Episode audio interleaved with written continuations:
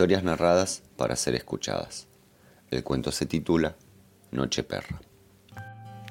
Ese día estaba preocupado desde temprano.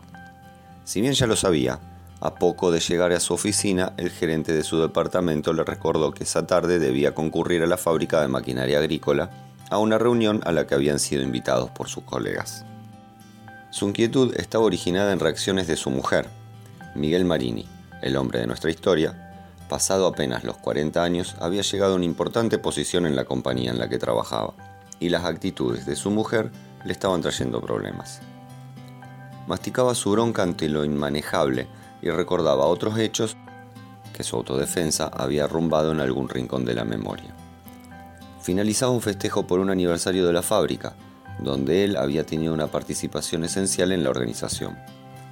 La dueña del salón de convenciones cuando la concurrencia ya se había retirado, lo invitó a él, a su gerente y a dos funcionarios más y a las respectivas parejas a tomar un whisky y brindar por el éxito que habían tenido.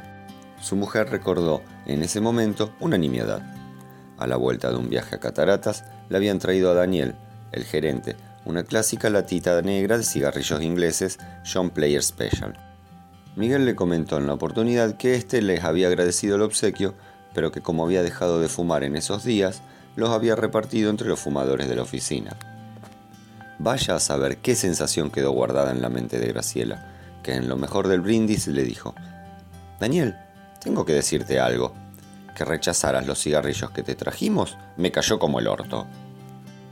Ante tamaña e injustificada grosería, deseó fervientemente tener un súper taladro en sus pies y aparecer en la China. Su malestar no estaba originado en ningún tipo de situación con los anfitriones, pues se trataba de un grupo muy respetado y agradable al mismo tiempo.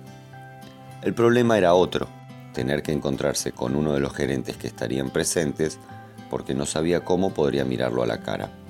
Se trataba justamente de don Rogelio Gutiérrez, una persona mayor, próxima a jubilarse, de una exquisita educación y de un trato que, sin dejar de ser cordial, era refinado. Uno podría preguntarse qué problemas podría generarle el compartir el encuentro con una persona así, justo alguien que había hecho un culto de las relaciones humanas en sus largos años de actividad. Resulta ser que poco tiempo atrás, un grupo de colegas de diversas empresas habían organizado una cena en la casa de fin de semana del mencionado señor Gutiérrez, a la que también estaban invitadas las esposas de los amigos. Miguel participó con su señora de la reunión durante toda la noche mantuvo una constante vigilancia sobre ella, debido a sus dificultades con la ingesta de alcohol, porque cuando pasaba de ciertos límites era muy factible que cayera en actitudes fuera de lugar. Su temor no era vano.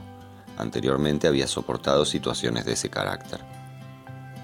Pero la tarea no resultaba sencilla, ya que otras personas sentadas en la misma mesa, aunque él no les sirviera, le llenaban la copa cuando la notaban vacía. Por otra parte, cualquier observación, por discreta que fuera, de parte de Miguel, en lugar de prevenir un papelón, podría adelantarlo. Esta inquietud hacía que el hombre no pudiera disfrutar a pleno de la charla y diversión con sus amigos, por estar atento al comportamiento de su mujer. La cena transcurrió sin mayores novedades, en un buen ambiente. Y a los postres, alguien resolvió poner música, y corriendo algunas mesas, se formó una mínima pista donde todo el mundo bailó. Graciela estaba un poco más que alegre, y si bien él había notado actitudes algo fuera de tono, la cosa no había pasado a mayores, y ya cercana a la hora de irse, ella fue pasando de la euforia a la depresión, y un rato más tarde partieron. Miguel emprendió el regreso con cierta tranquilidad, si bien no había sido la jornada ideal, al menos no había ocurrido nada reprochable.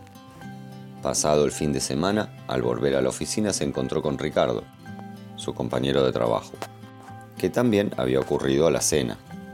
Después de algunos comentarios sobre diversos aspectos de la reunión, este cerró la puerta de su oficina y le dijo, Miguel, perdóname lo que te voy a contar, pero aunque te duela me siento en la obligación de hacerlo.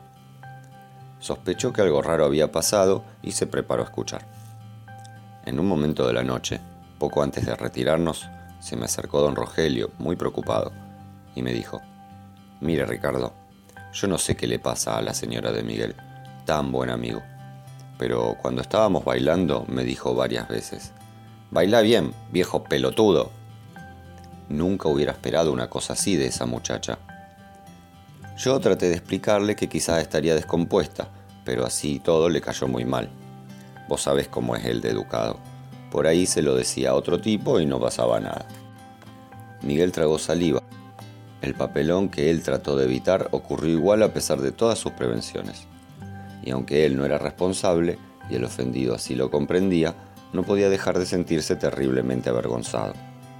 Además, no podía reprochárselo a su esposa, porque era seguro que ni siquiera tenía registro de lo ocurrido. A partir de ese momento no había vuelto a ver a Gutiérrez. Dudaba si mencionar o no el asunto cuando se encontraran, porque en realidad no sabría qué decir.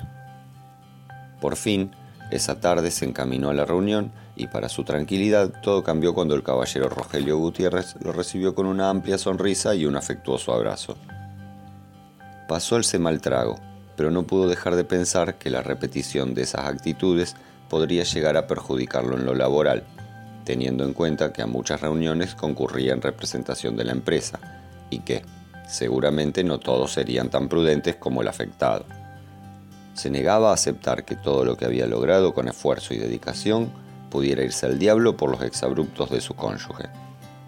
La solución debería ser definitiva y final. No sería fácil. Difícilmente ella consentiría someterse a una cura, porque no iba a reconocer sus problemas con el alcohol. Temía que su bronca se desbordara en algún momento y que no pudiera controlarse. Nuevos compromisos sociales se aproximaban y no podía pasar por lo mismo. Quizás tendría que ponerla entre la espada y la pared, o que aceptara tratarse o que nunca más iba a acompañarlo. Seguramente esto terminaría en un escándalo de proporciones, pero prefería enfrentar el problema a cualquier costo, incluida la continuidad de su matrimonio.